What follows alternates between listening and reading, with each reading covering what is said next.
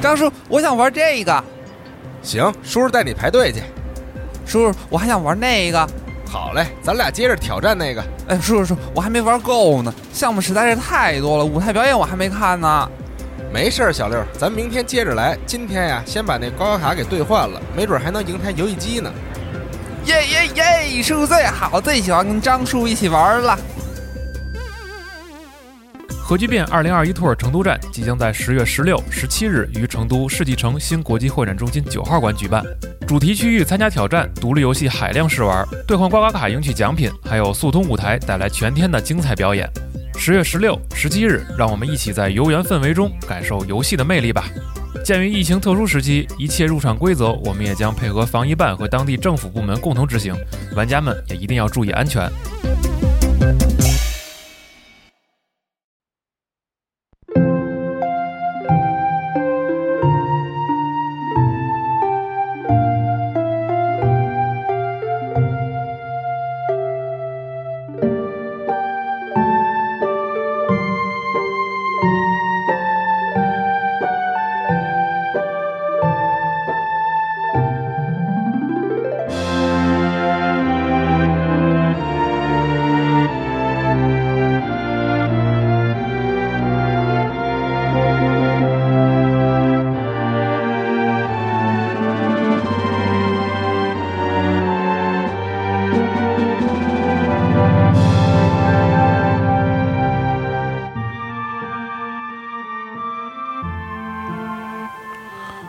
咚咚咚！ 大家好，欢迎收听最新一期《家就 Pro》节目，我是今天的主持人龙马。大家好，我是大巴。大家好，我是雪豆。哎，这个音乐响起来呢，我感觉就不用再多介绍了。哎，这将是一期关于《Final Fantasy》最终幻想系列的一期哎电台节目。没错，嗯，肯定很多朋友开始吐槽了，你你还有脸提到这个游戏的名字？ 是说我，我有点我现在有点心虚，主要这个一一录这个节目啊。今天想跟大家聊聊这个《最终幻想》啊。其实《最终幻想》这个东西对我来说是一个特别大的情怀。哎，今天主讲是这个豆哥，啊是豆豆给大家讲。这是我第一次给大家讲这个 Pro 类的节目啊，嗯就是担任主讲，心里有点是忐是吗忑。对，担任主讲不，要说的这么正式啊。对，心里有点忐忑啊。突然严肃了。你如果你越给自己这种心理暗示，你就越越觉得这个是好像是个很严重的事嗯情。是，然后大家一听嘛，也觉得这个东西得认真对待。啊，啊，行吧。反正如果有什么问题，请大家轻拍啊，轻拍。呃，我为什么想给大家讲个《最终幻想》呢？其实我就是 FF 这个系列对我来说是一个特别大的情怀啊，哎，就是我一你直觉是得真的就是特最是最你是你最喜欢的一个，呃是我最喜欢的一作个品系列之嗯一。对我从小到大，我觉得我最喜欢的三个作品，一个啊是《合金装备》，嗯，对，一个是《生化危机》，哦还有一个就是《最终幻想》。呵对，哎合金装备没了，现在只剩俩了。嗯，就在到生生命中就就特别重要这个东西。也没有没了嘛，你那个老的游戏就是在那儿，就是对是一个很好的一个。 现在就属于那种什么呢？就是啊你批评《最终幻想》啊呃我就跟你着急。哦但明明知道《这最终幻想》这一座出的不好或者怎么样，嗯，就是自己家孩子自己骂可以，就是别人不能说，是吧？是，要不然老说我是这个办公室的 S E boy 嘛。啊在豆哥心目中呢，这个最终幻想就和他妈一样，那你没有下半句盯着跟骂 人， 我还以为是个比喻呢。因为我小时候就正经把正正儿八经打完的第一个 R P G 作品，其实就是《最终幻想八》。嗯，然后就当时也没有体验过这种那讲你故等于事的东很西其实很晚才接触，其实从系列角度来对讲啊，是我其实接触并不久，因为当时国内玩《最终幻想》的人也不多，因为本身主机就是这个是普及范围就很小嘛是。然后不上 PC，对，而且当时不叫《最终幻想》，叫那个《太空战士》，太空战士，对，是港港台那边的翻译嘛。是。然后就是玩完之后，就一下子被这种嗯这嗯种各种奇思妙想的世界，然后还有这种非常有意思的游戏系统就折服了。还有这个武器是吧？左啊手左手前前面长一哎大对刀，对哎对对，这个冲冲枪对冲刃嘛，痛对对，那东西我第一次看的时候，也是在我幼小的心灵里，就是给我就是很很震惊。虽然看不懂，但是你这是在搞啥？但是我觉得很有想象力。是，然后帅哥靓妹什么的，嗯对，然后就当时家里也不给买 PS 一嘛，然后就当时去 PS 店，然后租一个十块钱那个记忆卡，然嗯，后就开始那个花了好长好长时间才打完，因为也不懂日语在包机房打《最终幻想八》啊，对，哎呦呵，嗯就确实很另类，因为那时候包机房全是打那个拳皇什么的就嘛是，对着杂志一些攻略的介绍着。对，当时我们门口有那种卖书摊儿就对，就卖一些盗版的那种啊嗯攻略，然后就买了攻略，一边看一边是查，那时候有很多玩家是这么玩游戏，就是就是看不懂英文或者日文嘛，然后就对着杂志，因为杂志会给你介绍这一段剧情说了什么，对。这段剧情说了什么，会有的会有特别详细的，连对话都给你翻译了那种。是，但是我那个时候并没有那么细啊哦，反正就是大大致上就是看着这个剧情，哦然后自己脑补一下这里面到底发生了什么事儿，然后就是这么一个过程。你才是剧本家，是，然后有一次玩的时候，这钱包还丢了，哎一一我 钱包没了怎么办？然后就啊就哭啊，啊，但是钱包丢归丢，这游戏还得玩啊，然后就一边哭一边抹泪嘛。先赊着呗呃，就我先把钱付 了啊，对，是这样。然后正好呢，就是 F F 八打到一段，就是那个史克尔背着那个利瑞亚去那个 S 那儿，就是那个新的，就是一个新的城市，啊然后里面有好多回忆什么的，就闪回。然后正好在我在那一边哭一边玩儿，然后那个有骗子店老板就嗯就看我就愣了，说有这么牛逼吗？然后过了，然后主过了要是丢钱包的，对，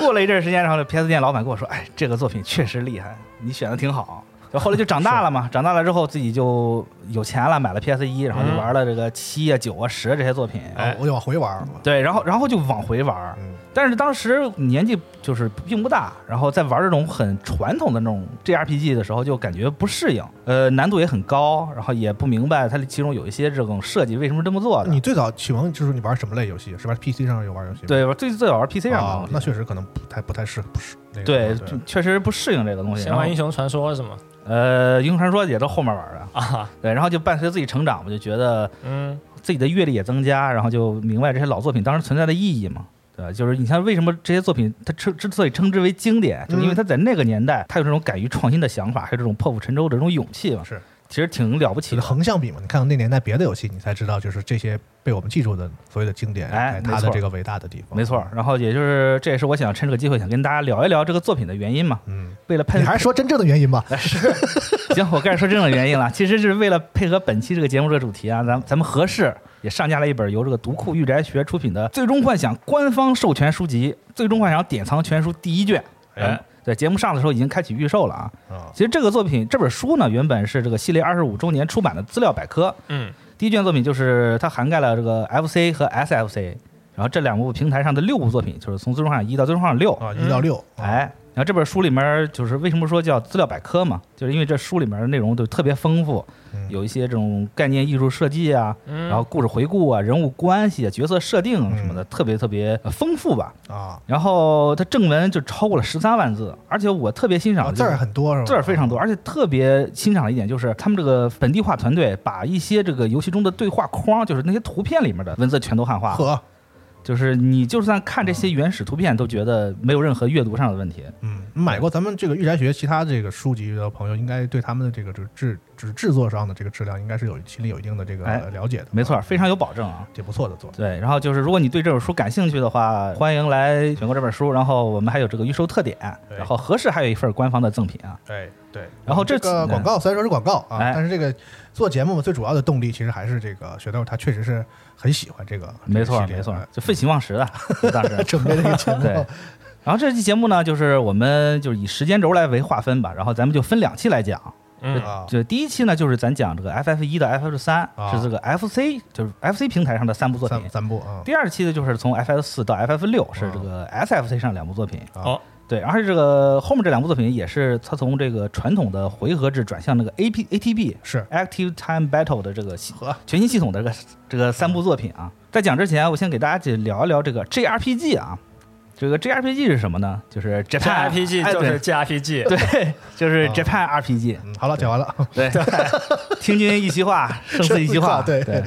然后这个 RPG 咱就不展开来讲了啊，这个 RPG 说这 RPG 咱们现在就变成了一种就特有的名词啊，嗯，其实就是在这么多年的发展中，这个 JRPG 它以一些这种不同于西方的一些特点，就形成了一个很独特的集合，嗯，它不是一种游戏的种类，对，但大家一说 JRPG，哦，都明白是怎么回事儿。有些范式在里面，大白话来讲，就是特别像这个豆腐脑跟豆花的区别。哦咱北方叫豆腐脑，然后南方叫豆花，吃起来也不一样，但它其实骨子里是一个东西，是都是豆腐做的嘛。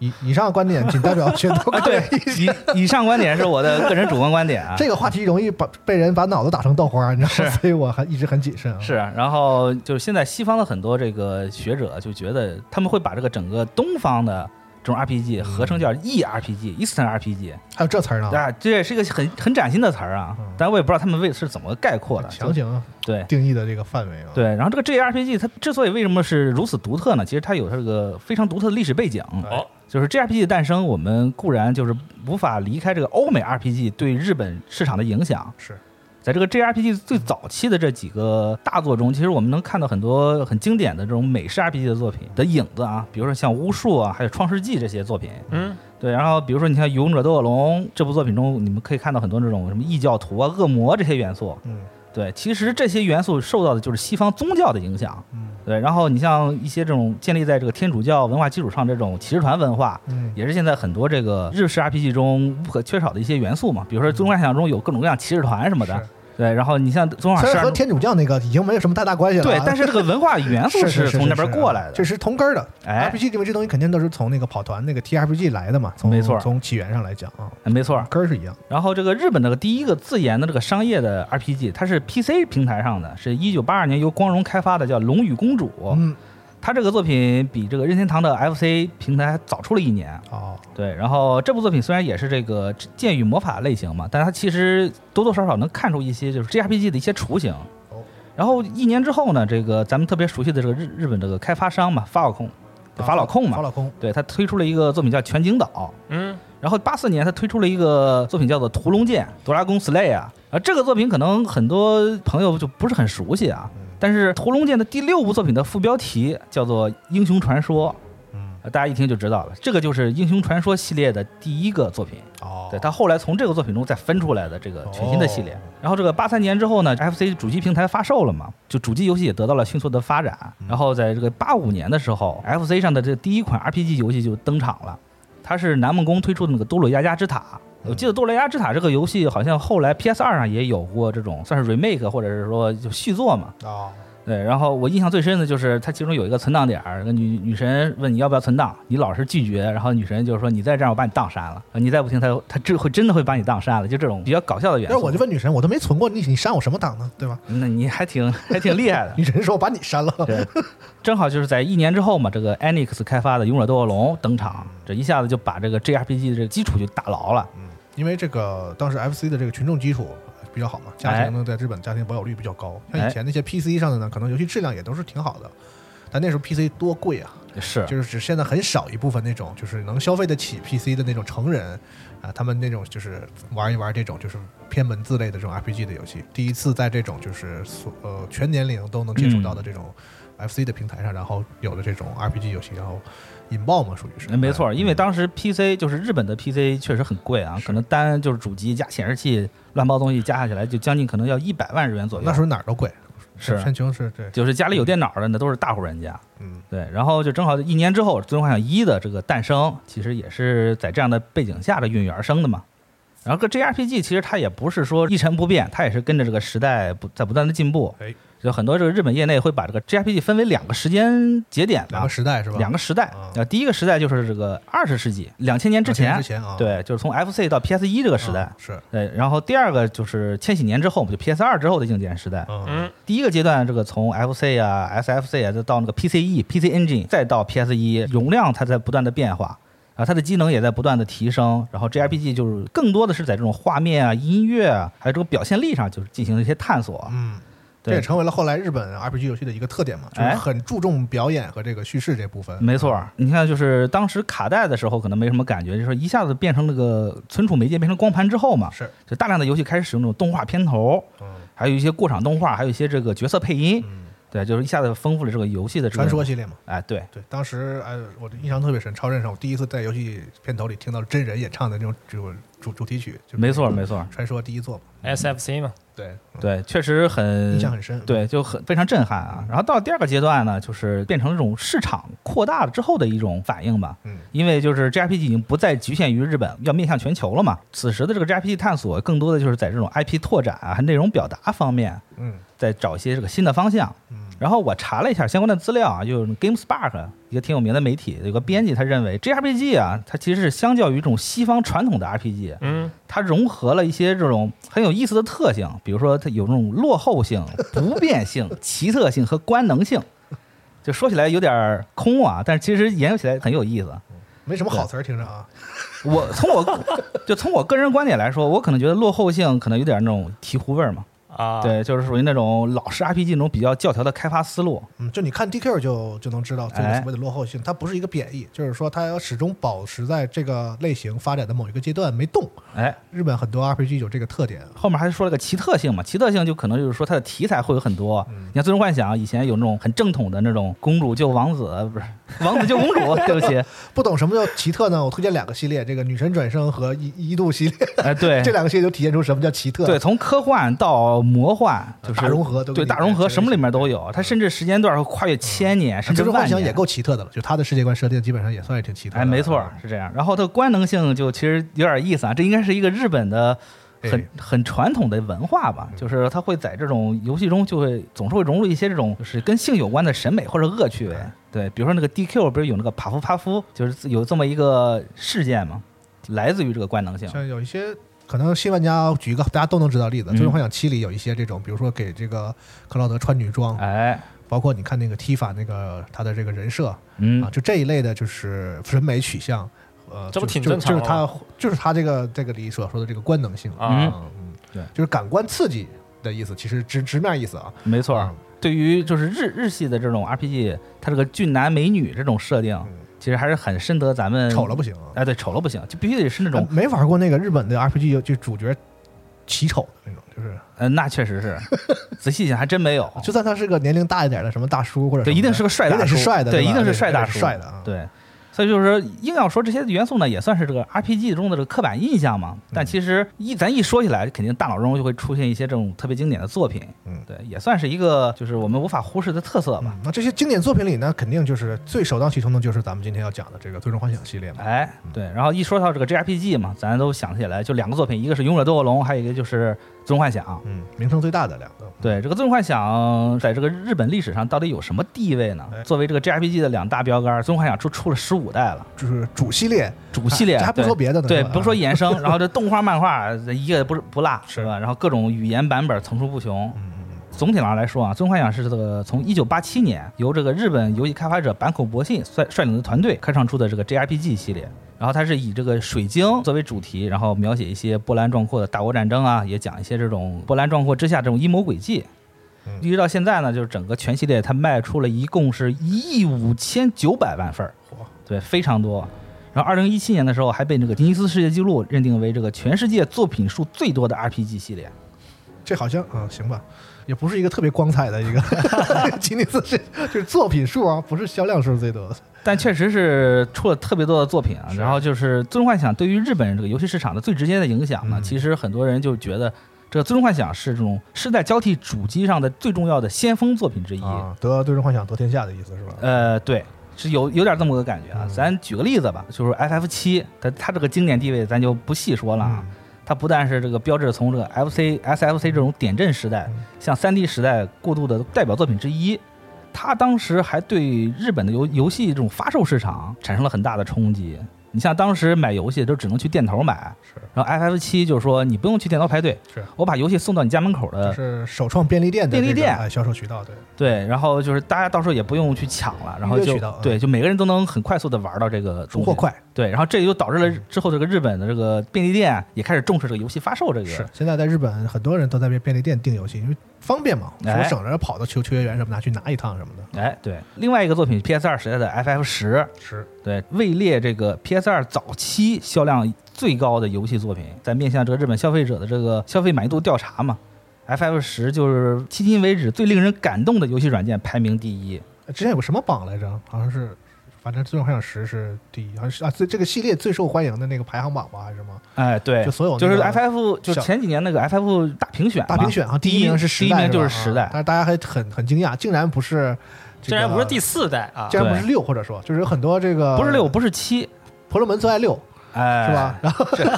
这话说的有点对，意思然后啊。然后这个这个偏新的一点玩家呢，可能偏好七或者八哎，啊嗯，，但是没想到结果是十是其实在大家心中是最好的，对，而且十拿的奖也是拿到手软啊！你像这个二零零一年的 Video Game Awards 拿了个最佳叙事和最佳 RPG，二零零二年的 PlayStation Awards 直接拿了双白金。这甚至是到了二零一四年，它出了一个高清重制版嘛，嗯，竟然呢拿到了这个当年法米通的这个游戏的二十周年玩家票选奖，在这个面向英语用户的那个 Metacritics 那个网站上面嘛，这个 MC 嗯 M M C，然后它这个 F F 十的媒体评价分儿现在高达九十二分儿，然后用户评分也到高达八点九，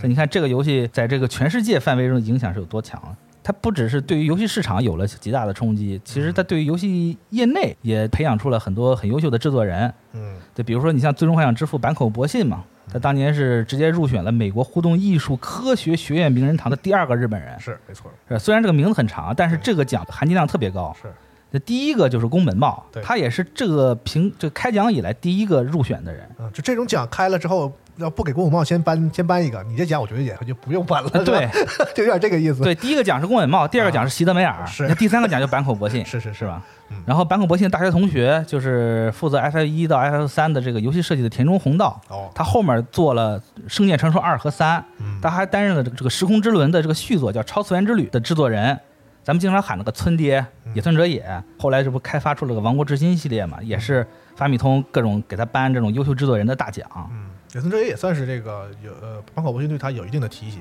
他哎当时就是一个画那个像素的这个美术的这个部部分工种的嘛，对然后觉得他对一些角色的设计啊，对故事有想法，嗯，在期待的时候直接把他提出来来来做这部分工作，现在也成为一代的这个是吧？刀片大王是吧？就是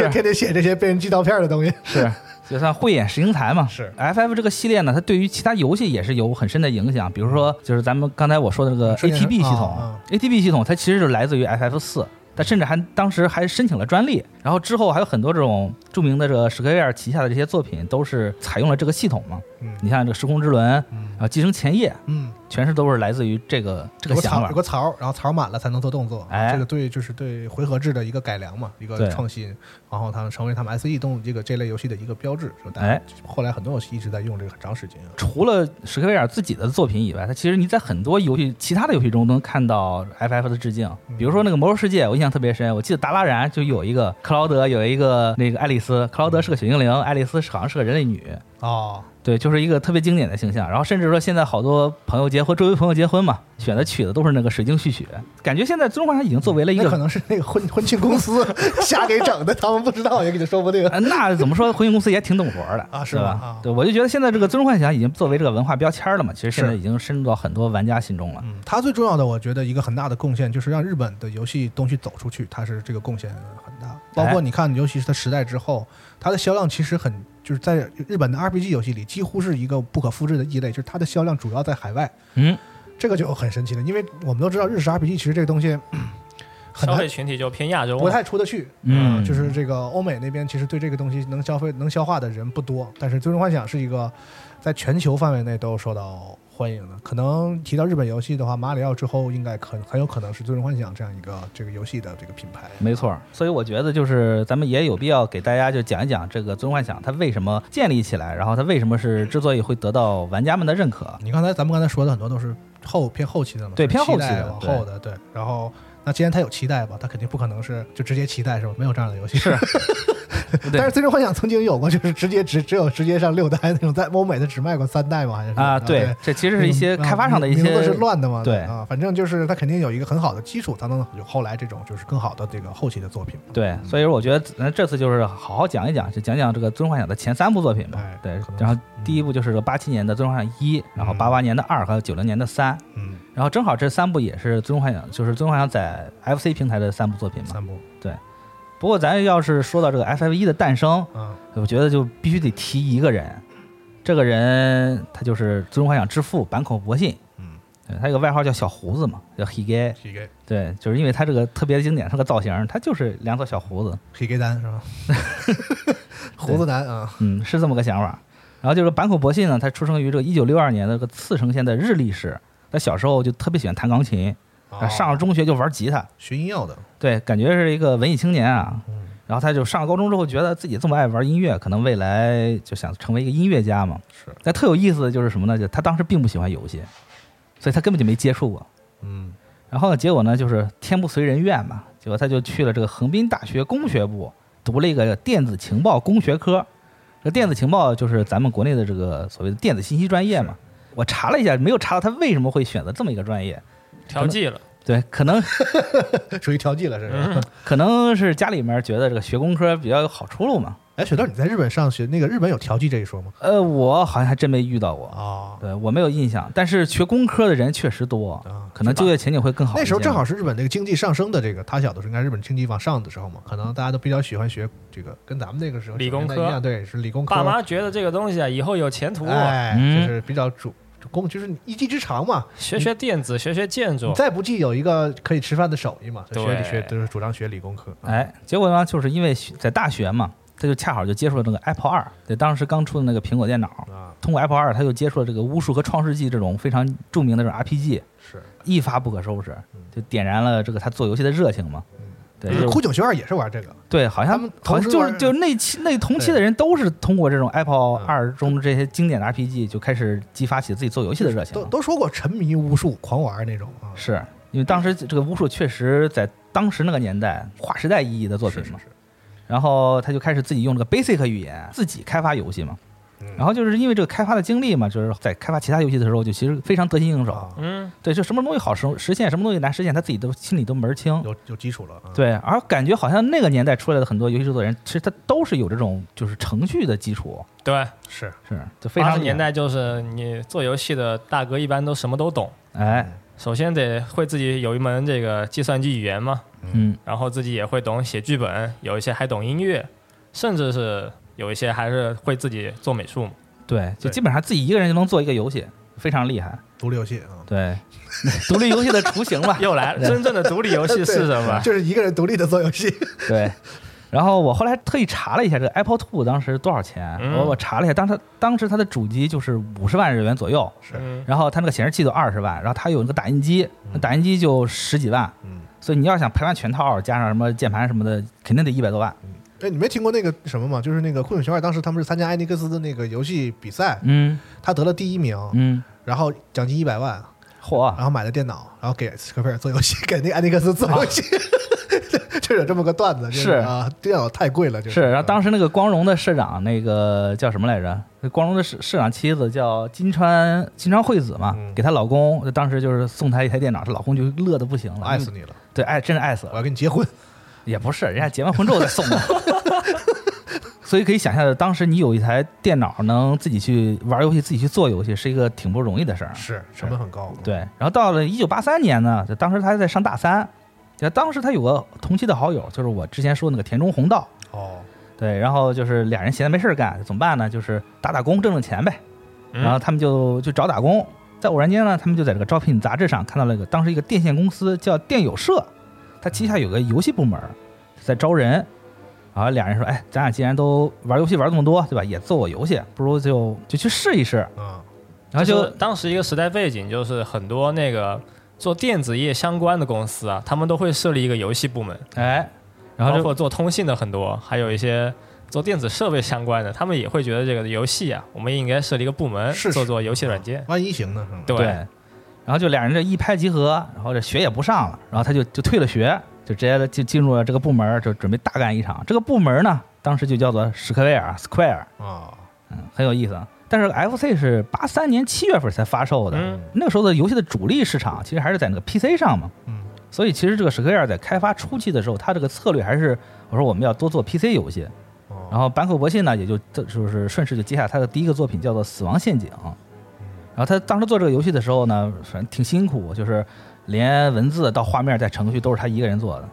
嗯，确实有点那个独立游戏的意思了。来了又开始传播真正的独立游戏是， 然是后什么？对，然后做的很辛苦，东西呢好不容易做完了，哎，结果这游戏一张盘，一共三张盘，他卖九千日元，九千八百日元，那着实有些贵。一万块游戏，对，然后没办法，这游戏也卖的不大好不。知道以为光荣的游戏呢是吧？是啊光荣的游戏当时动辄就一万多，是，但是光荣它底气足啊，对吧？我这个游戏的内容卖九千八不贵，就只要把这个价格卖到二十年，就建立一个品牌认知，就是光荣游戏就是九千八，所以大家也就不觉得奇怪了啊哎，这个也是挺厉害的，坚持住啊，对。不过也是这个多亏了开发这个游戏嘛，然后他就学了一些这个商业化游戏的一些窍门儿。啊，又学到一些东对西，就是人就总是得在这挫折中成长嘛。啊啊，然后他就后来就开发这个续作叫《Will 死亡陷阱二》，不但是打不打懒，把这些基本的活儿都负责了，还在里面儿就是自己做了一些这个 BGM，啊还设计一些怪兽的形象。这一部作品呢，它这个画面采用了当时特别昭和那种动画画风，然后非常美，然后就引起了玩家的关注，就小火了一阵儿嘛。这个时候就是史克威尔呢，他不只是坂口博信一个人做东西，他自己也推推出很多其他的作品，凭借了一些这个充实的内容加上精美的画面，在玩家心中就留下了一些印象，就算是这个第一枪打的还不错。嗯，伴随这个 FC 主机这个销量的一路上扬嘛，然后当时许多史克威尔的员工说：“哎，咱别老做 PC 了，FC 这么好，咱在这个 FC 平台上开发开发东西嘛。”然后那个史克威尔呢，管理层就当时就认为什么呢？当时这个 PC 平台啊，它硬件都是自家独立为王，是就是哎，我的电脑是这样的，你他电脑是这样规的。格并不统一，对我在 A 电脑开发的东西呢，我拿到 B 电脑上，哎，用不了。是，我要想做移植，那跟这个开发新作这个经历啊，确实差的也不多但。是没有移植，就是你要想让这电脑跑，我就得给它再重新写一份儿。是吧对，就等于重做一遍。嗯对 FC 平台上它统一规格嘛，我嗯开发起来也不费劲。以前的移植太逗了，重新点像素点呢，那那就真的是重新再点一遍像素重重点，做一遍。对对你 Ctrl C Ctrl V 都不行嗯没有这个东西。啊，所以就在这个一九八五年嘛，任天堂与史克威尔就签订了开发合同，嗯就正式开始在 FC 平台开发游戏了嘛哎。但是那个史克威尔就是之前开发的 PC 游戏呢，大多是那种 ADV 和 RPG 游戏，哦，然后到了啊那个 FC 平台呢，当时 FC 平台不是用卡带嘛，是对卡带其实它的容量是有限的很，很小，对。然后史克威尔就觉得说，你像 RPG 和 ADV 这种东西，它会有大量的文字和图片嗯，其实非常占空间，没戏啊，没戏。哎对，然后开发起来会比较困难，而且当时 FC 的这个游戏的主力市场还是儿童领域会比较强一些，然后他们就觉得说这个 RPG 这个东西啊不大适合 FC 市场，哦，咱要不换个方向吧，就搞点那种竞速类的或者动作类的。然后他一九八六年呢，他们就开始就他们开发了个 FC 平台的 RPG 游戏，叫做《国王的骑士》。哦，当然是他说是 RPG 啊，它其实本质上是一个纵版的射击游戏。这个东西它本身就不擅长，它不会做这个东西，然后就做出来的游戏质量确实一般不，太行。哎，没卖出多少东西。然后卖的不好呢，然后史克威尔那个管理层就一着急，就说：“哎呦，那咱得多做呀、呃，就是多尝试啊。”啊，就设立了好多好多开开发计划嗯。结果呢，就是你建立计划，你这口头上一说就行，但是下面员工可费劲了。就原本上你说本来一个开发团队有十个人，然后我要做一个新的企划，我就得分出五个人，嗯然后再做新的企划又再分出两个人，结果导致的就是你这个开发团队就越来越被细分，然后人也不多了。这都独立游戏了。啊，对，结果就导致的 什么呢？就越开发越不行，啊然后越不行它越开发，哎呵，就史克威尔之前这个赢得的口碑嘛，结果这一下子就霍霍的差不多就日薄西山了，就马上就就要倒闭了啊，要完蛋了。啊，对，然后就怎么办呢？就他们自己也着急啊，然后员工也着急，但是他始终还是不敢尝试 G R P 就是 R P G 这个类型，因为还是心有顾虑啊。这个时候呢，终于有一天，然后史克威尔社长给员工们说，就是说，要不这样，咱把公司所有的员工，咱分四个组，啊， A、B、C、D，就是你们每个组选出一个组长，自己来写策划案，然后写完策划案之后，在这个公司内发表。其他的人呢，觉得你这个东西好，嗯，那我就去你这个组。但是现在日本也是这么开发游戏的，啊，是这样吗？啊、对，社内这种小小小的竞标的感觉，就哎看是哪一个项目能受到更多人的支持，然后咱们就做它这个，是吧？，对。然后坂口博信呢，就是成为了 A 组的组长，哦然后他那个同学田中弘道就成了 B 组组长。呵，计划就是宣布没多久，Enix 开发这个 DQ 横空出世了。 完了，对，先机被人抢了，呃，可以这么 说吧。然后就作为这个国民 RPG 的代表嘛，这 DQ 一发售就引起了极大的热度你看。对，当时的小孩子就嗯 就都玩疯了，史克威尔后悔吧？你们觉得嗯不行，等学都对学都不上了什么的。结果这一下子 就是，都不上了。那确实是因为就是有一个很有意思的事儿啊，我先留一下。然后就是坂口博信呢，一看，哎呦，这 RPG 看来行啊。然后史克威尔本身也做 RPG 的，嗯，对 DQ 你都成了，我们为什么就不能成呢？嗯，他就决定说我也要弄个 RPG。就是就是他写策划案的时候，他在这个策划案最后加了一句，说我们要用 RPG 来打败 DQ。还是不服嘛。对，豪言壮语嘛，这谁不会说呀？我对们吧本来做这个的，怎么让他们先做了？谁都相信我命由我不由天，谁都觉得自己独一无二嘛。我史克哎威尔偏摸不得吗？对，最后就是公司就开始统计人嘛，结果一统计不要紧，一看 A 组来了仨人，啊然后算上坂口博信就四个人，确实有点尴尬啊。然而就是这个三个人中呢，有一个人特别有意思，名字叫做纳吉尔吉贝利。那个纳吉尔这个人呢是，个外国人啊！他他是个外国人。哎呀，这个纳吉尔呢，他出生于伊朗的皇室，哦，哎呵，结果当时就是赶上了伊朗革命，然后他就去美国去学计算机去了。啊，八十年代初呢，他自己成立了天狼星软件公司，啊后来创办了另外一个公司，然后开发了很多这种模拟，就是用二 D 去模拟三 D 的这种游戏，哦，被坂口博信就玩到了。坂口博信就说：“哎呦，太厉害了！”就成为了这个纳吉尔的粉丝。后来就是纳吉尔，就是他们公司嘛，经历那个 Atari Shock，嗯，对对，然后就倒闭了。倒闭了之后呢，他就全世界就到处去转悠嘛。啊看还有哪儿自由戏是吧？我感觉是他就属于那种像浪人性质的呵，对，游历四方，对，然后结交朋友。结果他就是经由熟人介绍，他就认识了宫本茂和坂口博信。啊，坂口博信一看，哎呦，偶像来了，这不是好机会啊！赶紧说，你赶紧来加入到史克威尔，我先跟你一块儿开发游戏。然后他就进来之后呢，他开发了很多就是很有意思的动作类型游戏，比如说叫《飞翔大作战》，还有这个《高速之星》。但是呢，这个人他没开发过这 RPG 游戏，所以坂口博信呢就只能先给你讲讲什么是 RPG 游戏，就从一点一点的就给他灌输这个东西。话说回来呢，你说就算有这么强烈的一个助手，一共这个开发团队才四个人，实在是不够。然后坂口博信呢就是没办法，人不够我就从外面招人呗，就哦开始就登了一些这个招聘启事。嗯，结果呢，这一招不要紧，来了一些挺有趣儿的人，比如说当时有一个人来面试，他穿了一件皮衣，嗯然后这个皮衣身上有孔雀羽毛的这个纹饰，一看就不是什么好人。哦，对，哎然后结果呢，人家往那一坐，叭，把自己的这个作品集拿上来，坂口博信一看，哎，这些这个形象怎么那么可爱呢？这人有点 意思，要不你就进来吧。这个人他其实就是日后设计出陆行鸟这个形象的设计师，叫石井浩一。哦，原来是个飞车党，呃，可能就只是喜欢这个，就特别像之前之树那种哦，就嫌戴大银戒指这种，人家很有 个性，对吧？就就人可能就朋克一点，并不是什么这个对，街舞人很好，不是社会人，啊对。然后呢，后来他又招了一个，在这个东京工业大学里面，他不是会有那种什么科幻研究会这种的嘛，天天打桌游，然后这一个人，然后这个人呢，就后来就成为了这个沙加系列的制作人河金秋敏。嗯，当时还有一个就是给动画写剧本的一个人，叫做四田宪史嚯。结果因为朋友介绍，也加入到开发团队中。然后你说人就是渐渐的这个起来了嘛，坂口博信就觉得说，哎，做游戏不能没有音乐吧？然后他就想起来，这之前有一个年轻人，他经常给史克威尔其他的游戏就是有些合作。嗯，嗯，这个年轻人叫直松伸夫，呵，年轻人啊，对，年轻人。然后那个那个时候就是直松伸夫正好在坂口博信家门口的这个音像租赁店打工，呵，之前坂口博信手下有一个人跟他特别熟，坂口博信就觉得说，哎，既然有过联系，离得又这么近，要不然就是你先试试。哎，你说那个时代，这个人才就这么遍地那么跑乱跑，那换到那时代我也能做游戏，嗯 满街都是人才，感觉随便是音像店找一个直通神父，是 太逗了。有有种这种遍地都是扫地僧的感觉。对对对， 对。当时这个 FC 这个机能嘛，它限制的就是说，它同时只能发出四个声音。专业的作曲家就说：“哎呦，这就去个东西听我们那个巴比特音乐那那期啊，哎对那期有讲啊四通道，对，其实当时就很多专业的作曲家都都觉得哎这个东西太难做了。坂口博信就找到直通伸夫，就说要不你先写个小样儿，啊对吧？？结果没想到这直通伸夫夸夸写了好几首，嗯 哼那写着写完了，这个坂口博信就这一听，觉得哎你这不大行，啊，不行啊，对你重新写去吧。然后又过了几天，志同身夫兴高采烈的过来说，哎我写完了。坂口博信一听，哎太牛逼了，就他了。嗯，对，然后就这么把这个志同身夫就招进了制作团队。嗯但后来这志同身夫自己说啊，他其实他只是改了一改这个曲子的这个顺序，啊，其实并没有重写。经典老课文，果然对就是领导和甲方都屁都不懂的，就是对，其实有种这种感觉啊。就是建立一下权威，说你不行对就重新来再来一遍，对，然后除了个直通身夫加入呢，另外一个人灵魂人物啊，可以算是个机缘巧合嘛。嗯啊，这个人他就是负责概念设计的天野喜孝，火对，天野喜孝大师啊。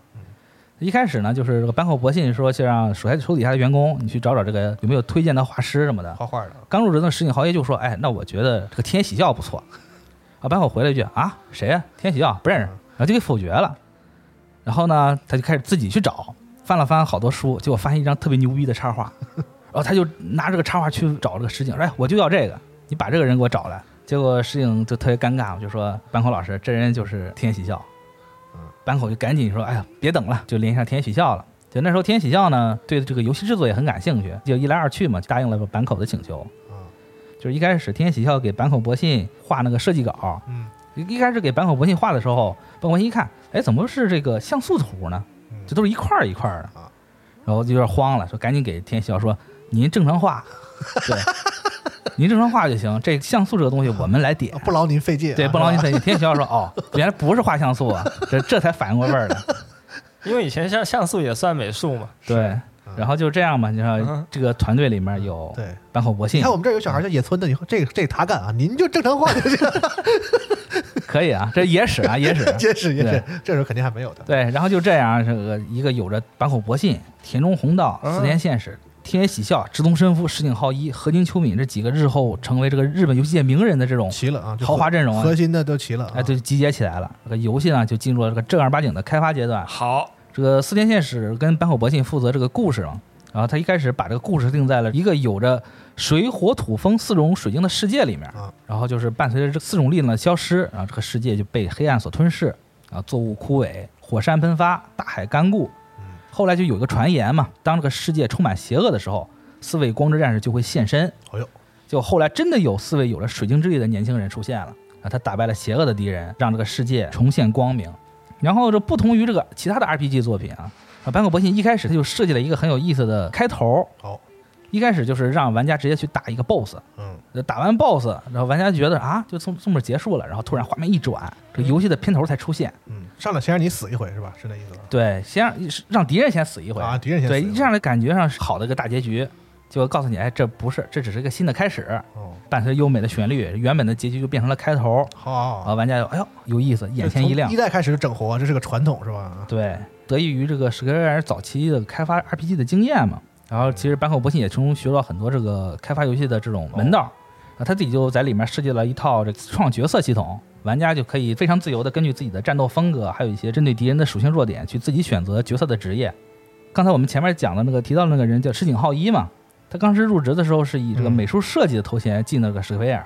但其实这个在《最终幻想》的开发工作中呢，他其实负责是策划这一块儿，哦，对，他就是用这种绘画来把这个世界观展现出来。其实正儿八经就是现在的很多游戏开发都是那种，我先写好策划案，然后交给美术，嗯，然后美术再根据你这个策划案去把这个概念去画出来。分工明确，对，他就是更多的是用画来直接展现。啊，有人说就是就觉得是设计嘛，但其实这个跟设计还是有一些区别的。但确实就八十年代日本游戏开发，就美术其实是也是高度参与游戏的各方各面嘛。是，哎没错不能光画，他们没有像现在那么分工特别明确啊对，A 是 A，B 是 B，他们就有些时候就是力所能及的就帮一把或者怎么样。对，包括有一些比如偏工作量的这种东西，像做自己日本那个很多游戏不是有那个 event 吗？嗯，就是做那一个一个触发的那种脚本什么的，基本上就是整个团队一共也没几个人嘛，大家齐上阵，对。每个人负责负责一点儿，都要都要干这些事情。而且就是说回来嘛，他老说自己是策划工作，但是有些做美术的时候，他都是自己亲自上场。是，比如说那个 FF 一中有很多那种连绵起伏的那种山峦嘛，嗯，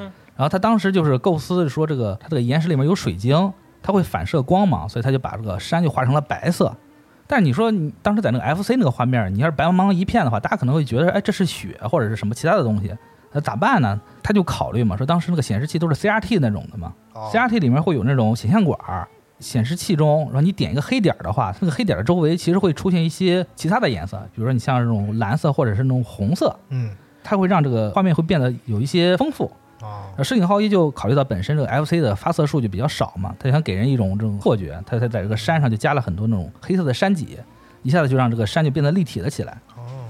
就是为了表现这个游戏宏大的故事背景嘛，坂口博信他们还设计了一套这个游戏中不需要切换的完整的大地图，就是你只要进入大地图，这个大地图就是完整的，你可以在这大地图上自由的移动，想去哪儿就去哪儿。啊，他还设计了一个飞空艇，就是在 F 一中这个飞空艇不叫飞空艇，叫飞空船。那最早的时候呢，这个石井浩一给坂口博信说，说我想给这个飞空艇加起来一个漂浮的影子，就是能体现出它在空中漂浮的感觉。坂口博信说，你这个东西挺难实现的，因为他自己也清楚，他自己做程序员的嘛。嗯。然后呢，石井浩一就给那个纳吉亚提了一嘴。第二天，纳吉亚呢就不但给飞空艇加了影子，还让飞空艇能以四倍速移动，然后一下子就把团队成员给惊住了，就以为这东西本来实现不了，但纳吉亚轻松的就给它实现了。为什么能实现这种高速移动的这个方法啊？其实是纳吉亚用这个就是 FC 平台这个 CPU 报错的时候，它会有一些反馈，用那些反馈去模拟出来的。然后纳吉亚还会经常会写一些这种超越 FC CPU 机能的一些代码，来实现一些特别不可能的效果。啊，写出来的很多代码呢，让很多程序员都看不明白。当时那个 FC 的卡带其实容量大约有两兆左右嘛，就纳基亚更是在这个两兆里面，他自己还添了好多彩蛋。嗯，其中有一个特别有名的彩蛋，就是飞空艇上，然后你摁住 A，然后连按五十五下 B，它会出现一个拼图游戏，在里面能挤出一个这么一个东西来。没必要是吧？对，但是 但就是我就喜欢，我就是想，是是而且他能做到，非常厉害。是，对，然后这个直通伸夫呢，他负责 FF 一的音乐部分嘛，然后坂口被嘱咐他说：“你别做成 DQ 那种风格啊。”然后他就没有采用那种 DQ 那种巴洛克式的曲风，就用了一些那种更加现代的这种曲调。哦，结果就创造出了咱们现在就特别脍炙人口的，你像是序曲、水晶序曲，还有那个片头的动画，还有一些战斗获胜的这些音乐，嗯，就是幻想一直是一个就是交响乐配哎，乐啊，就那种感觉。伴随这个游戏开发嘛，这个时候团队也就壮大起来了嘛，嗯最后到了十五人的规模。啊结果这游戏开发也差不多了，咱就该给这个游戏起个名儿吧。当时有一些这种，呃，有一些游戏它叫什么 Deep Dungeon，什么就是什么 Mate Mag，这种游戏就还挺火。啊坂口就觉得说，既然这种谐音的名字既然那么火，要不然啊咱这也、两个单词要是同一个辅音发音是吧？都对开头啊既然这么火的话，那咱不如也也起一个这种叠音的这个简写吧。啊，嗯对，所以说就要不就咱就以这个 FF 做开头，嗯就想，就本来一开始这个作品呢叫做 Fighting Fantasy，嗯结果他一查有个桌游也叫这个名字，是所以没办法，这名字得换了。然后这个游戏呢就开发的差不多了，他们要先在这个公司内部进行这个试玩嘛。这玩完之后呢，其他团队的成员就说：“哎，这个游戏不错相，当于 Q A 一下是吧？对啊 Q A 一下， 内部内部先通通气儿，是觉得这个东西不错。”然后坂口博信就开始自信起来了。飘了啊，对，但是呢，这个时候呢，史克威尔本身它这个财务状况就不是很好嘛，濒临倒闭。啊，就完蛋了。对，万一要是你说这个游戏费尽千辛万苦做完了，你要是发售的时候砸了，嗯，嗯，那公司就真完了。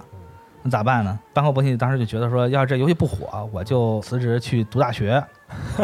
对，所以说，所以说暴令这种心态嘛，其实对于所有的这个制作团队的员这个成员而言，啊，这部作品也算是最后的梦想了。对，本来这壳是这么想的，这这壳估计也没几年就要完，回头我是就我接着考研去吧。结果他也不完啊，你说？当我上学，你这话很危险 啊。对，然后就思前想后嘛，把这部作品叫做 Final Fantasy 吧， Final 最后了。对，啊然后坂口博信在后面的采访中他也说嘛，说如果最终幻想卖不动，啊，我自己也不知道我能不能做下个作寄品。托的一种寓意，对就是这只能是我作为这个游戏梦想的最后一次的这个幻想的对机会了啊，对，因为他自己也不知道自己以后会不会再去开发游戏，或者再回到这个行业嘛，啊放手一搏。所以他就干脆这个作品叫 Final。嗯而且当时在任天堂平台开发的时候，要交那个版权金，嗯，就是你要先把钱给任天堂，任天堂来再给生产。但先是得打预付款嘛，就哎这意任思。堂给你装成卡带，对，这笔钱可真是个不小的数目。你像当时光荣为了筹这笔钱，就特意开了个发布会，就是说你想买我游戏，你必须先把钱给我，然后我再把钱给任天堂。先收预付款，对我自己没有钱去给他，因为太高了这个价格。两白劳嘛，这都不容易。哎嗯，是，就没办法，就是史克威尔就只能尽量的压低这个第一批生产的这个卡带的数量。嗯，一开始坂口就说我都这么有自信了，哎要不然你就给我出二十万张吧。关晓彤一听怒了，说不行，你要开什么玩笑疯啊，了就给就给他支棱回去了哦嗯。结果实际第一批货呢做了四十万张，啊？然后原因呢咱后面 再说嗨。那你要知道，当时史克威尔可是还是一个就是名不见经传的小公司嗯，一开口就是四十万这个货，也确实挺大胆的。FF 一这个发售之后呢，其实我当时查了下发米通，就当时是拿了三十四分，还行啊，就没进白金。我那年代三十四可以了，那老年老那法米通还是有含金量这的。老老法米通的手还是很紧的，就是哦对那时候三十四分就很牛逼了，其实。哦，进了黄金殿堂了嘛嗯。然后在这评价上面，发米通就是也指出了一些游戏的缺点，比如说它难度特别高，哦，但是在那个画面和剧情上呢，嗯，他们也表示说，我确实能看到一些想要超越 DQ 的这些想法。中肯评价了。对，而且游戏的设计、故事的结构也都是在这个水准之上。 嗯，现在听我们节目的很多朋友就老惦记那个法米通的安布雷拉小队， 是你算算是一个黑点了嗯啊。实际上呢，就 FF 一你在玩的时候有一些硬伤，比如说我印象最深的就是角色中毒了之后嗯，你回到那个宾馆，啊你睡觉是不解毒的，啊，你血回满了，但是毒是不解的，你必须要花钱这是。种机制嘛，对，你必须要用那个解毒药去解。很写实嘛。对你你你中毒了，你去睡觉能能能解毒吗？没有这个道理，那我睡觉也未未必能回血、啊。没有这个道理嗯。你睡觉可以恢复恢复体力嘛？精神好。对是，对，但就是有点反直觉、啊。过于写实，过对于写实然后买东西你也只能一个一个买，啊想买上十几二十个东西，那可真是特别要命。啊啊！但是这个游戏发售之后呢，其实在玩家之间获得了很多这种好评嘛，比如说里游戏中很多这种超文明，还有一些时空穿越这种概念，在当时来看都是非常新颖的，哦嗯美术色彩就非常强烈，然嗯后它也有一些这个西方 RPG 式这种故事演出的桥段，嗯然后就让当时很多玩家就耳目一新，然后游戏就是狂卖了五十二万张，挺好。对，然后一下子就让史克威尔起死回生，还顺便就搬进了新的大楼，呵，然后说这个游戏为什么就能卖出这个五十二万张啊？其实现在业界有一个说法，就是什么呢？就是当时这个 DQ 三嗯跟 FF 一发售其实是同一个时期、是啊时间段，就是十二月的黄金圣诞时期。这个黄金圣诞时期是可以说是游戏厂商的兵家必争之地吧对。 D- 后来 DQ 三正好延期了，延期到了第二年的二月。嗯然后同类型最大的对手没了嗯， ，FF 就正好哎获得了更多的这个展示空啊间。理性分析了，对，同理可证，今年的 COD 看来销量应该还会很不错呀，是吧？可以。同同理可证，破晓传说卖这么好也是有道理的 是对爆传说一百万啊很厉害。对，否则的话，就是这部作品很有可能就被埋没在这个 DQ 的这个光芒之下了。要避其锋芒嘛嗯也，不会对嗯好。 但其实我觉得这是个金还是会发光的，就算同时发售，它也应该不会就被 DQ 就完全就是给盖住或者怎么样的。 是，这个理性分析其实，在游戏业界也有反反 例啊其实我个人觉泰得坦这天降很多啊，老的也有，不甘心，有空再讲吧。是对，但其实我我个人觉得这并不是夸张啊，是因为当时这个 DQ 这个系列它这个名声它是嗯太过于响亮了，就是你看一种，它是一种社会，在日本当时是社会现象级的这样的。他对，可能玩过那个如龙零，如龙零里有一个那个支线任务，就是啊来、对，就是来排队买游戏，再现当年这样一个盛盛况，就是那个逃班逃课的这个年轻人和小学生们在那个游戏店门口排着队。对对对，有有这啊么一个啊支线，他那个就是《幽斗龙三代》对吧？那对个如龙如龙零里那个那个桥段，，对，因为它这个最早的时候，这个 DQ 它发售的时候是这个周中，它对不是周末，以后不允许了吧？后来就对，然后就就出现了很多小学生就逃课，就是是说我去买游戏，就有很多这种事儿，甚至还有一些这种都让就是警察这种抓小混混专门去劫道，啊，对，专门去抓小学生，去抢他们游戏这些事情。呃当时有一个说法，就日本有个名词， DQ 猎人，对 DQ 猎人， 对，就是就是这种情况。劫小孩儿劫完之后再去卖了，卖高价是吧？对，然后后来就是日本警察跟日本政府就规定了嘛，就是说这个带数字的正传的发售日期必须限定在周末两天。当然，有个例外，就是 DQ 十发售的时候，它是放在暑假，暑假就无所谓了，暑假就放在周四了。而已经时代了，那对个已经不是原来那个那个时代了。都对，，就是卖游戏那个商家都是周末休息，结果政府一宣布就没办法，这只能周末得开啊，你不开业，游戏都让别人买走了。嗯，都怨那个艾尼克斯。对，所以说当时就改变了很多日本的这个社会的这个现象。嗯嗯，咱说远了，咱们说回这个 FF 一。啊，不是说 DQ 去了怎么对，了？然后这个 FF 一发售成功之后呢，嗯，然后这个续作的计划自然而然就被这个管理层就马不停蹄的提上了日程。是，你看我刚才那时候出游戏快嘛？对，其实我刚才说了，说为什么这个 FF 一会首周出了四十万张，啊，其实后来也跟管理层这个研究有关，他们就觉得说啊，这个作品质量也不错，它其实是有可以推出续作的空间的。嗯，管理层自己也非常有自信，嗯而且当时这个数量其实以很大的权力在任天堂手里都嗯握着，对他们有一个这个游戏的审核部门嗯，会看，然后他们就其实来做这个最后的决定，说你这个游戏给你出给你出多少货，因为那个生产是在任天堂手里头把持着。是啊只有一，少部分的这个厂商允许你自己造卡，几乎是没有啊。嗯，所以这个也是任天堂的这个可能就是他们试玩了，看了这个游戏之后，觉得这个游戏是可以的，我嗯们出货是是稳稳稳当的啊。四十万其实是一个很高的很高的标准了。啊哎，是，所以说就是大家都都很有信心嘛，就把这个 FF 一推向了成功。嗯，然后坂口博信呢，在策划 FF 二的时候，其实没什么具体的想法，制作团队就说，既做然一的时候奔着死去的嘛，就是对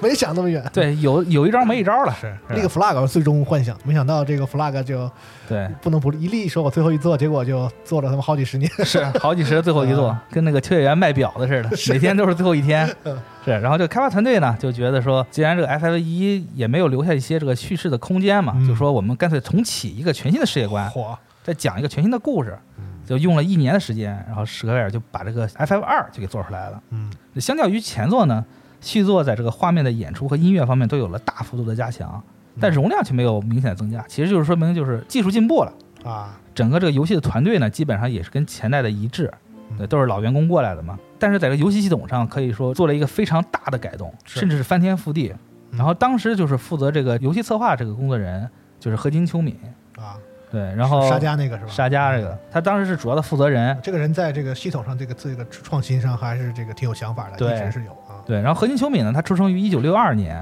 他高中的时候呢，就是沉迷于那个《太空侵略者》，哦，咱们都知道《太空侵略者》也是现象级的作品，是当时就是玩到那种街机都投不下币了，是就是很多人都是天天就去玩那个东报西。修嘛，说这机器坏了，对结果就打开进去全是看里面全是硬币币给堵死了。对啊到上大学之后呢，就接触到这个 TRPG 的这个桌面游戏，嗯，然后也也是一发不可收拾嘛，就沉迷了。自己还主动去翻一些这个 RPG 的规则书。后来就他看到这个史克威尔在做这个招聘启事，打电话过去问，结果呢就发现晚了一天，就是我们截止了。本来打算放弃呢，就对面的招聘人就说：“要不你先来过来试试，咱先面一次看看。是，结果哎，这个小伙子不错，挺有意思，就把他给招进来了。嗯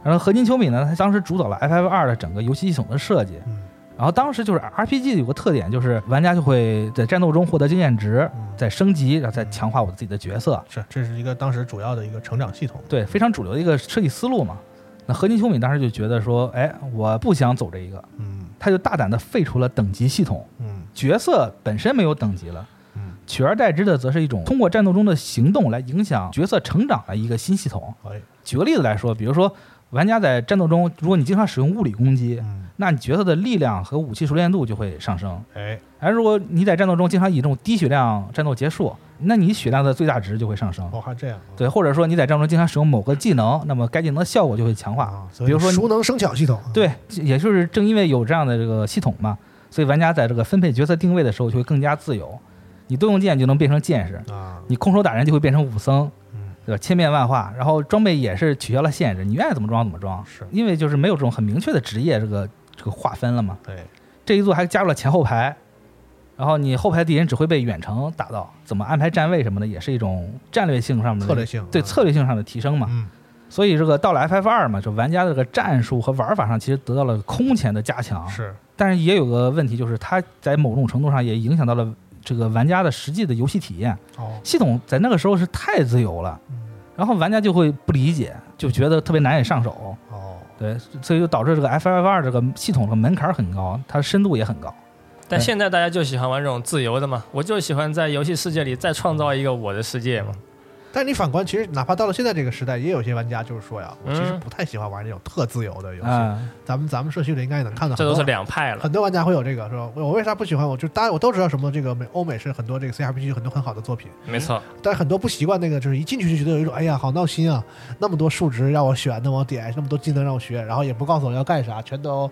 你就自由。但是可能很多玩家反而不适应这样的游戏的引导方式。对，，因为怎么说呢，就是 FF 二现在看起来就是在当时是一个特别另类的一个作品。嗯，创新嘛，对，而且虽然这个游戏故事是一本道那种走向，就从头走到尾。对，很多之前有很多那种 RPG 的这个通过限制你就移动的范围来控制你剧情的推进。是对，比如说你开始需要打败这个地方的什么 BOSS，你才能去下一个地方。在这一座中就完全不见踪影。啊，这一座的故事也是有了很大的改动。就从整体上来看，这 FF 二呢，就直接抛弃了前作那种特别王道的那种那种魔幻性质的这个世界观。就英雄拯救世界的这种这种感觉的。对，就是这座改完了，就特别像那种战绩类的一个故事走向。嗯，啊，故事呢，主要是讲述了帕拉美奇亚帝国的皇帝说要统治世界，然后就从魔界召唤了很多恶魔，然后主人公弗里奥尼尔、玛利亚和盖伊三个人就被反抗军所救，然后就开始一场艰苦卓绝的反抗斗争，这么一个故事。然后读起来感觉呢，其实特别像那个《星球大战》，比如说这个主人公跟敌人，一个是反抗军，一个是帝国，这嗯是《星球大战》的基本设定吧。嗯，然后反抗军的首领也是名门出身，工具，对，玩家呢就需要潜入到敌人总部去破坏一些这个大型兵器嘛。前作中嗯角色就是设计的很脸谱化嗯，坂口博信就为了加强一些感情线嘛，在里面就是设计了很多配角的死亡，啊，很多玩过的这个玩家都会觉得说坂口博信在里面就是大杀 特杀，杀疯了。嗯，从从这个这个世界观设定感，当当时已经开始朋克了，嗯，就有一点这种反乌托邦的这种后来最终幻想常见的这种，比如哎什么强大的帝国，然后主角老是反抗他们，就这类似对的对就是这样对的设定啊。对，就伴随着各种牺牲什么的嘛，对对对其实给当时的很多玩家带来各种震撼。水晶朋克开始了啊，有个很有意思的事儿，就是我在翻这个《最终幻想》的百科全书里面，哦然后我发现其实 FF 二最早它在设计的时候跟现在是完全不一样的。它最早是怎么设计呢？就最早是设计的时候有一个国家王国内部就开始分崩离析，嗯然后另外一个地方又有魔物在蠢蠢欲动嗯，然后就引发了一场这个人类跟人类、人类跟魔物之间的这种战争。然后有意思的就是，当时它设计的时候是玩家的行动会影响到善恶名声这些数值呵，它不但会影响到这个角色同伴的加入，还能影响这个最后结局的这个走向。嗯呃啊，要么就怪物获胜，要么就人类获胜。现在看来其实特别超前，想太多啊。对，想的特 别多还有点真女生转身的感 觉。是，但那个时候毕竟是八几年，嗯想想你想要一个什么样的世界？ FF 二除了这个故事主线推动以外，还加入了一个名为这个单词记忆的系统，哎，就是游戏中很多这个 NPC 就是聊天儿，嗯然后 NPC 会给你一些关键词关儿，键词儿，对，然后你拿着关键词儿去问其他人，会获得不同的消息嗯。比如说特别经典的这个野玫瑰努巴拉那个东西，哦对，那个是反抗军的暗号嘛。如果你拿着暗号去问这个帝国军的士兵，那就直接开战了。哦，然后在 FF 暗 二语是吗？对暗语，然后就另外值得一提的是啊，这个 FF 二中还第一次加入了陆行鸟这个东西，啊，二代加的啊，对二代加的，然后后来就成为了 FF 系列的吉祥物。嗯那虽然是在二代加呢，后来在一代的重制版中，就是它又反加回去了。啊，对，但是这个角色最早登场是二代啊，而且这个二代中还另外出现了一个吉祥物的前身，叫啊莫古力的前身，它蘑叫菇里，对，它叫库莱昂。那个库莱昂，它当时那个设定就是一个大个头的，跟雪人一样的，大有大脚的一个个群居种族。哦是个大的东西，是个东对是个大的哦然后这个《最终幻想二》呢，在发售之后就卖出了七十六万套，也还行，对，也非常不错。虽然这个一开始是由于这个游戏系统这个引导做的不是很好，导致一些玩家劝退了是吧？对劝退了一些差评嘛，啊，但是也是因为特别大胆的这种独特的战斗系统和这种特别写实、特别震撼的这种故事走向，成为了《最终幻想》系列历史上最为独特的作品之一。嗯然后另外呢，这个《最终幻想二》和《最终幻想三》是两部没有推出过北美版本的作品。是，对，然后我查了一下资料啊，其实发现就是 FF 二的北美版基本完成了，嗯，而甚至很多里面出现的一些这种宗教的元素符号都做了替换，比如说魔法战士六芒星嘛，这不跟那个犹太教那个六芒星就就会比较像嘛，它都改了，就基本上做完了，结果最后还是取消了。说为什么呢？就是因为当时做完的时候，FC 的平台已经变成了 SFC，嗯然后我这时候再推出一个 FC 的作品，那就没有什么意义了。因为那时候对美国那时候后比较晚嗯发售这个平台嘛，对，然后所有都晚一点儿，然后这个游戏你再晚一点儿，一错开那个时间差，你就发现其实已经差就岔开了。啊对，所以说就没有必要再推出这么一款作品了。等到这个北美玩家玩到 玩到 FF 二的时候，啊、那就是日版的 FF 四。是四十二，对，所以就导致这个北美嗯六十三是吧？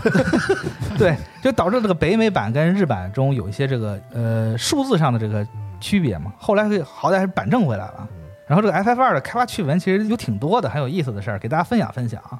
比如说这个在 FF 二中第一次它登场了一个魔法终极魔法 Ultima，非常著名，在后面很多作品中都能见到。但是在 FF 二中，这个究极魔法获得起来非常困难，嗯，但是魔法的威力特别低，哦，就导致说你拿过来你都用不上。骗人的对，骗人的。然后这个问题呢，其实最早时候，一些公司的员工就发现了，啊，就问说这个东西光这样就没有意义啊。不是个 bug 是吗？，对，然后然后后来就在一次这个座谈会上嘛，坂口博信就说了嘛，说当时构思这个魔法的这个人觉得啊，就是虽然说这个魔法是传说中的魔法，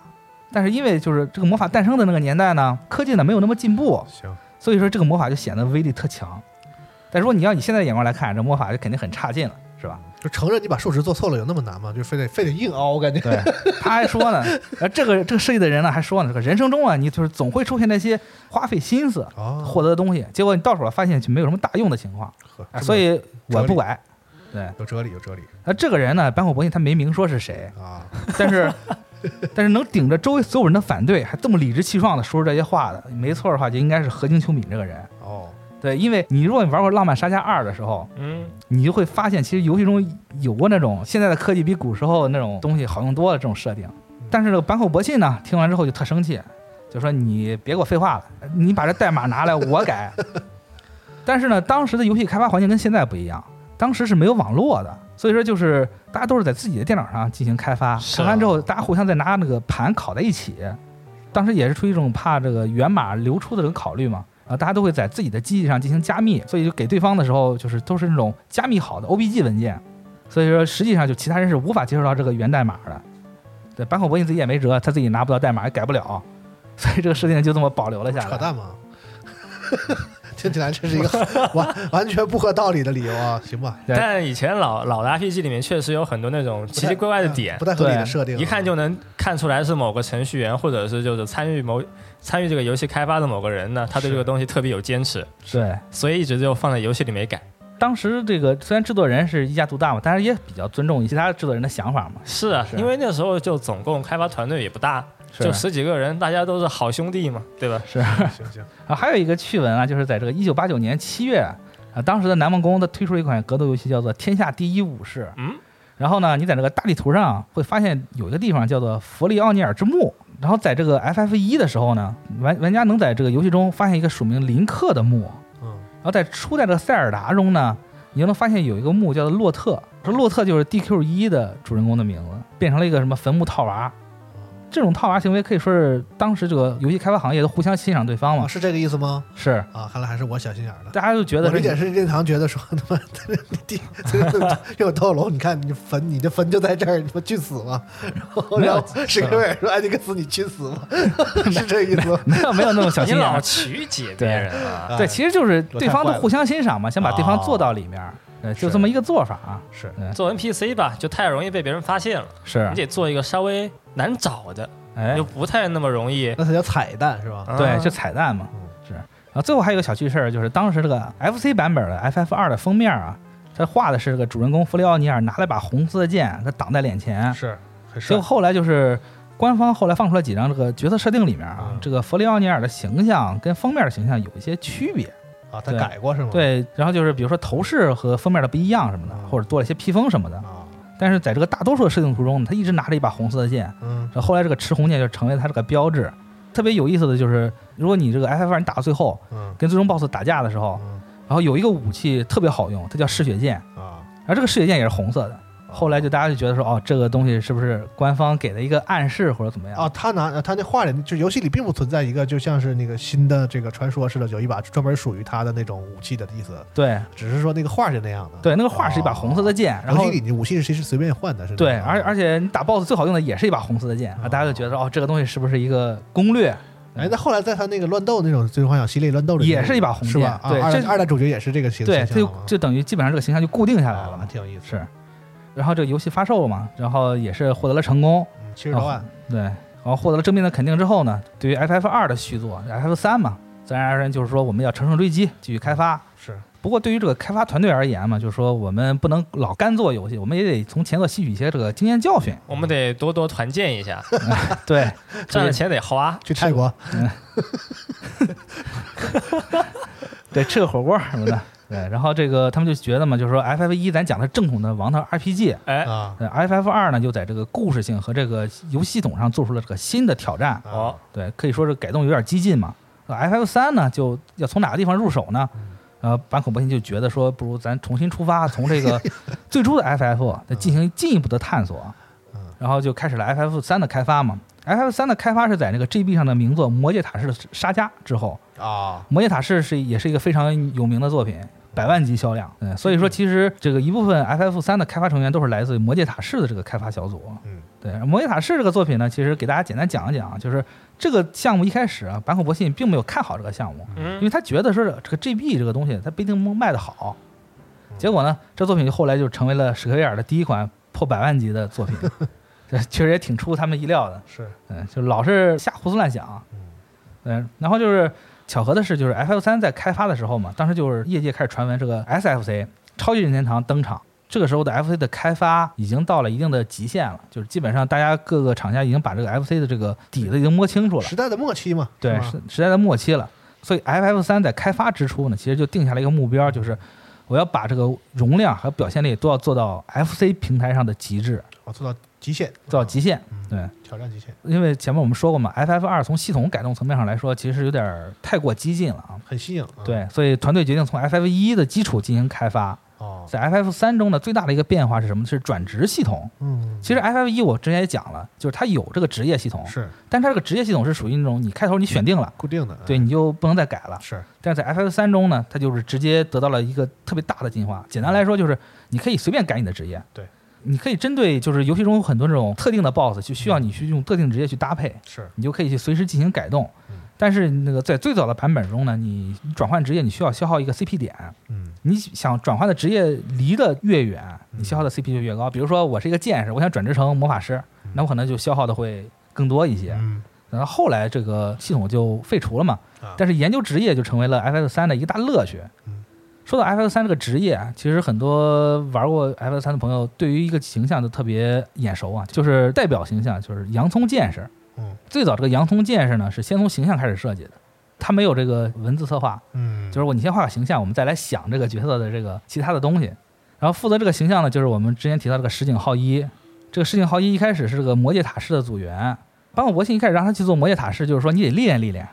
对，然后就是觉得什么话这叫就是因为开始坂口博信不是说啊看是没是没看好对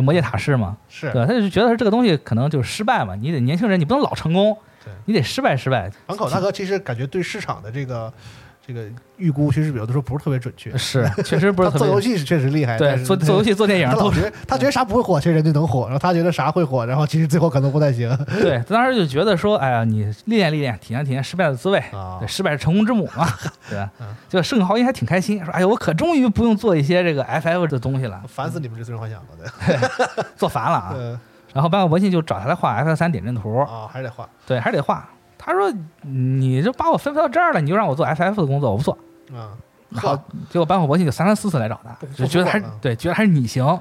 他说，他翅最后膀硬了，对他最后就就说，要么你就把所有的角色设计跟点阵图工作全交给我，我才做。啊。开条件了。啊，班克博信就行吧，我说了不算不干是吧？啊，嗯，你就说你你 还是你强，你你翅膀硬了。对，然后就是石井豪就开始设计这个洋葱剑士嘛，他一他哎开肯定始想是，我老子做游戏卖一百万，你你你那游戏才卖多少？我给你花的真多，给你 狂，就是对，然后就关于这个洋葱剑士呢，就最开始这个石井豪一他就考虑到说想设计一个这种像婴儿那种圆滚滚的那种形象。啊，他设计了一个像婴儿尿布似的一个斜挎的一个外套，觉得这个东西有点单调，他又设计了一个骑士一样的头盔。在那时候，田宫弘道就看到这个形象，哎，就说：“哎，我觉得你这个头盔上面那个那一撮毛儿，特别像那个洋葱发芽的样子，要不就叫洋葱剑士吧，要不然也也想不出来为什么它叫洋葱嘛，是吧？就是其他角色相互例会呢，就石井啊，他从这个手办中找到一些灵感，就那种立体感。比如说你在 F S 三中，你这个角色的形象其实可以看到眼睛的，嗯以往的都是看不到眼睛的。嗯对，然后在这个 F F 三中，这个莫古力是终于登场了。嗯对，F F 二中不是有这个前面的原型嘛？是大他也对，他也是石井浩一设计的嘛。他参考了一些那个考拉的外形，哦对，然后就融合了一些这个蝙蝠的特点。哦，嗯有意识的就想做一个偏可爱造型的这个小动物的感觉，哎嗯，对，因为他本身他画画就很可爱嘛。是是，然后这个天喜笑呢，也在 F 三中也是负责美术这一块嘛，他担任角色设计跟部分怪物的设计工作。哦，然后当时这个 F F 画面风格是怎么说呢？就是角色这边这个人物形象呢都比较简单，都是那种点阵小人儿，是但是敌人那边就显得特别特别生动，啊特别酷嗯。然后一边是这个出自《天喜笑之手》这个怪物嘛，另一边是这个出自石井浩一这个像素小人儿。啊，田中弘道呢看着画面，他就想说，要是能在玩家这边儿也能出一个特别酷、特别具体的那种怪物形象，整个画面就出现那种怪物对怪物那种大破裂那种场面，那有多帅啊！啊，他就这么想想想，哎，突然灵光一闪，就说，哎，要不然咱做一个召唤兽系统。哎呀，然后这个召唤兽系统后来就被保留下来，成为这个整个系列的特色之一嘛。是呃，顺便一提呢，他是第一个设计出来的这个召唤兽呢，其实就是拿着斩铁剑的奥丁。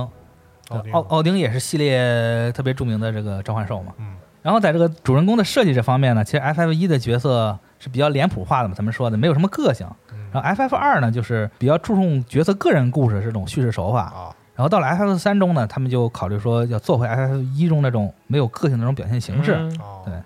然后 F F 三的故事是由那个四天现史跟坂口博信共同完成的，但是这个在 F F 三中呢，虽然不像这个 F F 二中大开杀戒的这种故事啊，但是其中玩家还是会面临一些死亡。说为什么呢？其实是因为在开发 F F 三的时候，坂口博信的家里面遭遇了火灾，他母亲就因此去世了，然后他就非常伤心嘛。就是后来在采访中他自己也说，他终于明白了说这个自己最重要的人离世，然后活下来的人要接受怎样的辛苦这么一个感觉。啊，他思考了很多关于生与死的问题，比如说活下来的人需要如何去迈过这些悲痛。在之后的这个 FF 的故事里面，就是生离死别这种东西就成为一个定番。是反恐博信的这个游戏的他写的东西，那个主题一般都是还蛮那什么的，蛮哎蛮哎蛮深沉的吧，咱不能说是深奥是吧？对还挺深沉的啊，就是有些就确实有些地方还挺刻骨铭心的吧。嗯，是。然后这个其他的就是 F 三这个开发阵容呢，基本上都是从 F 一走过来的老人，老人儿依旧是这个直通伸夫负责音乐，那是时间对，然后坂口博信负责导演，田中弘道负责游戏设计，嗯还有一个新人就是一九八八年发售的《半熟英雄》的制作人青木和彦，嗯然后还有这个我们刚才说的这个天才程序员纳吉尔基贝里，啊，伊朗伊朗人，伊朗贵族，对伊朗贵族，哦嗯这个纳吉尔在这个 F 三的开发中，依旧用他这个各种神奇的编程能力，给这个游戏实现了各种匪夷所思的效果。结果是你能力再强，但是你也抵不过签证到期。然后就在开发如火如荼的时候，啊，他工作签证到期了，怎么可能光鲜？那这接去签不就完了吗？可能就不给他签了呗。这个事情都很常见嘛。你就对现在像很多电竞选手，能力很强，但就是签证呢对，啊到期了，所以打不成比赛不。是，他是正常的工作签啊，他跟、嗯嗯就是那个史克威尔给他签合同，他接接着签工作签不就完了吗？但有些时候签合签签证这个东西呢，有些不能说的道理，比如说政策方面原因什么的，你看伊朗伊朗人不签， 对这，啊哦反都正这都是有可能的，其实啊对，对，就反正没给他签，嗯，到期了怎么办呢？他只能中断 FF 三开发，就回到美国了。嗨，纳吉尔他在这个 FF 三中是贡献非常大，他走了以后，这个 FF 三的开发进度就受到了一些影响。啊，那时候也没有远程办公啥的，是吧？ 对，因为那个时候网络也不是很好，是然后那个时候就有一次 FF 三中就是开发的过程中出现了一个特别重大的 bug 嗯，啊，没办法，那时候整个团队中唯一一个懂英语的田中弘道就给纳吉尔打电话，呵，就问这个方法。纳吉尔就是听他说完这个 bug，他立马就用嘴就叙述说，就给他讲这个代码，嘴念代码是吧？啊对，嘴念代码，口述代码，我操，对口述代码，然后这个 bug 就解决了，开发成员就就惊了，怎么想到还能还有这样的方法？肯定是惊了，说完了，这个核心技术并不掌握在我们自己手里，很震惊。 对，然后坂口博现在有也有一次，就是也是有 bug 嘛，啊然后他也给娜姐打电话，娜姐一听哦懂了，然后也是直接口述代码，口述代码，啊就给他修复了。嚯就是一直有人就觉得，就是纳吉尔其实他早就把 FF 三的开发的代码都背过了。嚯，到了开发进入中后期嘛，为了赶在这个 SFC 马上就是即将发售嗯之前，我要把这个游戏推出来。哦，然后纳吉尔又在美国，然后坂口博信就说，要不然咱干脆就带着开发机器，咱去美国去开发去，就到纳吉尔家门口，呃他就带着田中弘道这些人去了美国的萨拉门托。 就特别逗乐的是什么呢？就是坂口博信在美国海关的时候给扣下来了，肯定扣你啊！就是一开始呢，海关人员就问田中说：“你来干什么呀？”田中说：“我是来商务工作工作的啊。”就放行了。结果到了坂口博信，然后他提了一大堆开发机器，工作人员问他：“你干嘛的？”他说：“我来观光的。嗯”然后海关人说：“你你唬谁呀、就说：“走，小黑屋， 呃咱去聊聊去。嗯，”盘查了一下，然后一个小时之后才放出来。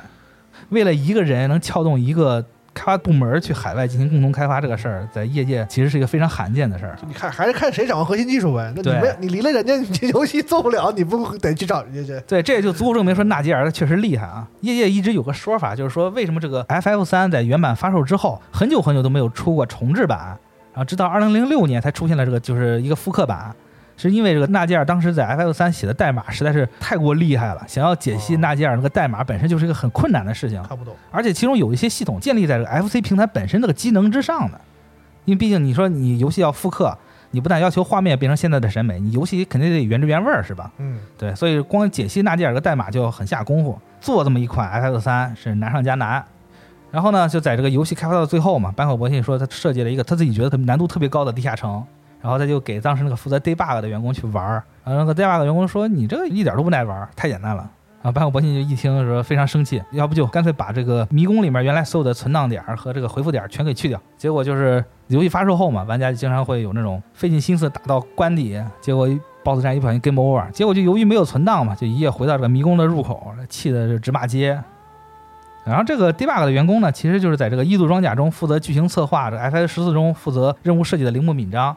也是一个名人了。这个游戏在发售之后呢，法米通给出了九九十八的高分儿，嗯，对，非常高了，直接把这个 FF 三送入白金殿堂了。你像刚才龙马说的，本身老法米通不是口风特别紧吗？是手紧，啊是，就给出一个白金殿堂，这是一个多么高的评分儿！嗯，志宗申夫呢，也在这个游戏中其实贡献了很多这个经典的作品，比如说那个《悠久之风》，哦，对，是在现在很多 FF 的作品中都能听见。他甚至后来成为这个 FF 的音乐会中的一个必备的曲目之一嘛。是经典曲目。